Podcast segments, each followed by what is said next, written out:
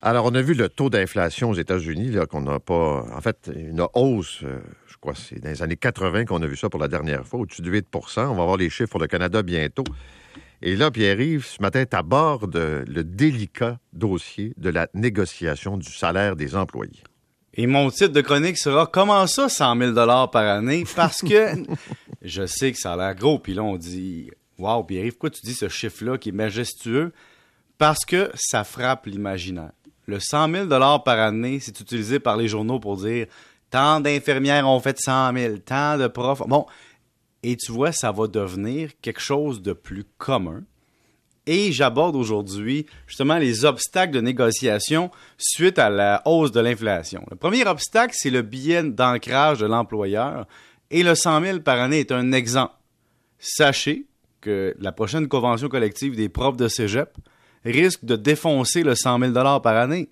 La convention collective des profs de cégep. Donc, imagine si tes profs de cégep sont rendus à un échelon de 100 000 par année, qu'est-ce que sera tes infirmières? Qu'est-ce que sera tes cadres intermédiaires? Qu'est-ce que seront tes employés avec du temps supplémentaire? Et donc, faut frapper l'employeur qui a, durant les dernières années, connu l'avis d'un budget, c'est-à-dire j'augmente mes employés de 1, 1,5% je fais mon budget, puis ça s'arrête là. Là, on va se frapper à notre employeur va avoir ses billets d'ancrage, ses, notions du passé, combien ça vaut une job. Et ça, faut détruire ce mythe-là chez l'employeur. Le deuxième obstacle, c'est l'employeur qui va vous arriver avec une industrie sous pression. Les médias en sont une. Euh, il y a plein d'autres, euh, disons, euh, industries où est-ce qu'on dit, regarde, nos revenus sont sous pression, les marges sont sous pression, on n'a pas de marge de manœuvre. Alors, comme employé, il va falloir se battre et se dire est-ce que je veux rester dans cette industrie-là ou je veux changer d'industrie et profiter des augmentations de salaire? Troisième obstacle, qui est un corollaire du deuxième, c'est-à-dire est-ce qu'on va être capable de transférer les coûts aux clients? Il y a certains clients qui ont aussi leur problème d'être incapables de payer le prix. On va être capable de transférer le prix de l'essence, le prix du 2 par 4, mais quand on parle de tourisme, de divertissement, d'hébergement, de restauration, ne serait-ce que vous louez quelque chose au Québec, vous avez réalisé à quel point euh, se louer quelque chose pour des vacances, c'est rendu un prix de fou. Quatrième obstacle, je t'ai déjà augmenté l'an passé. Et ça, et ça, ça va être fort parce que il y a beaucoup de gens qui ont demandé un rattrapage salarial l'an dernier, qui l'ont obtenu. Et cette année, ils disent à leur employeur, écoute, j'ai l'inflation à frapper, moi là, faut que je fasse il faut que je fasse vivre quelque chose avec ça. Moi, je dois vivre avec ça, tu dois m'augmenter. Ouais, mais je t'ai augmenté 10% l'année passée parce que tu m'as menacé de partir. Ouais, mais là, je veux un autre 3, puis un autre 4. Et aussi, les analyses de rémunération de l'industrie. Ça, ton boss t'arrive avec un rapport. J'ai une analyse ici que l'industrie est à tel niveau pour tel niveau de, de responsabilité. Puis là, tu lui dis, ton analyse, est-ce que c'est un sondage? Est-ce que c'est des données passées? Et est-ce que ça tient compte des augmentations que tout le monde va recevoir? Mais j'ai une petite question, là. Oui. On n'est pas dans un contexte de pénurie de main-d'œuvre. Est-ce que l'employeur a une grosse marge de manœuvre? Ah, moins qu'avant, mais il doit quand même sortir ses arguments. Il faut quand même être prêt. Moi, je prépare l'employé qui va négocier. Tu sais, ton employeur, c'est pas parce qu'il y a une pénurie de main-d'œuvre qu'il y a plus d'argent. Ton employeur, c'est pas parce qu'il y a une pénurie de main-d'œuvre qu'il est capable de refiler la facture au client. Ton employeur, c'est pas parce qu'il y a une pénurie de main-d'œuvre qu'il trouve que tu vaux cher. Et, c'est l'autre point. C'est votre point de départ. Tu sais que chez les employeurs, pas les syndiqués parce qu'évidemment c'est conventionné, mais ailleurs, il y a trois niveaux euh, de perspective par rapport à un employé. Il est sous-payé, faut que je le corrige. Deux, il est payé décemment. Ou trois, il est surpayé.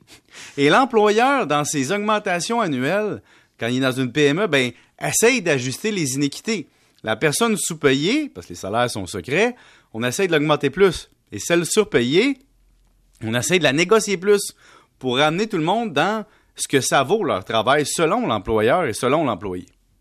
Donc, tu vois, c'est intéressant. Intéressant. Le taux directeur de la Banque du Canada. Oui, ça va augmenter probablement aujourd'hui, Paul. Donc, euh, il y a des gens qui se lèvent ce matin avec une, une belle réalité. Ce soir, ça va leur coûter plus cher être dans leur maison. Et la question, c'est est-ce que ça va être 0.25 ou 0.50 d'augmentation? Et d'ici les prochaines années, même la prochaine année ou la prochaine année et demie, on s'attend à 2% au total. Je suis allé voir le calendrier 2022 du taux directeur de la Banque du Canada. Écoute, d'ici le 7 septembre, on pourrait avoir une, deux, trois, quatre hausses.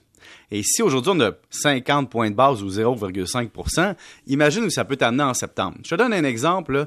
de taux hypothécaire, je fais un petit calcul. Si quelqu'un présentement paye 1,65% en variable, Puis qu'il regarde les taux fixes qui sont à plus 3,69, 3,70, bien, il peut se dire, disons que mon taux variable s'approche sur un an ou deux de 3,65, 3,70. Qu'est-ce que ça veut dire? Bien, ça veut dire que par mois, sur une hypothèque, un prêt hypothécaire de 400 000, il risque de payer 460 dollars de plus par mois net d'impôts. On va se mettre en français. Ça veut dire qu'une famille, pour soutenir l'augmentation de taux hypothécaire sur un prêt de 400 000 qui s'en vient, devra générer par mois plus de 730 dollars bruts.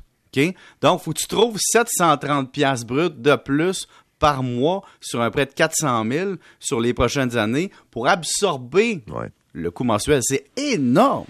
Et, et ça, ça va frapper l'imaginaire. Donc, présentement, la Banque du Canada se retrouve coincée dans la réalité qu'elle a été, disons, très, très permissive, très gentille, très aidante à l'économie.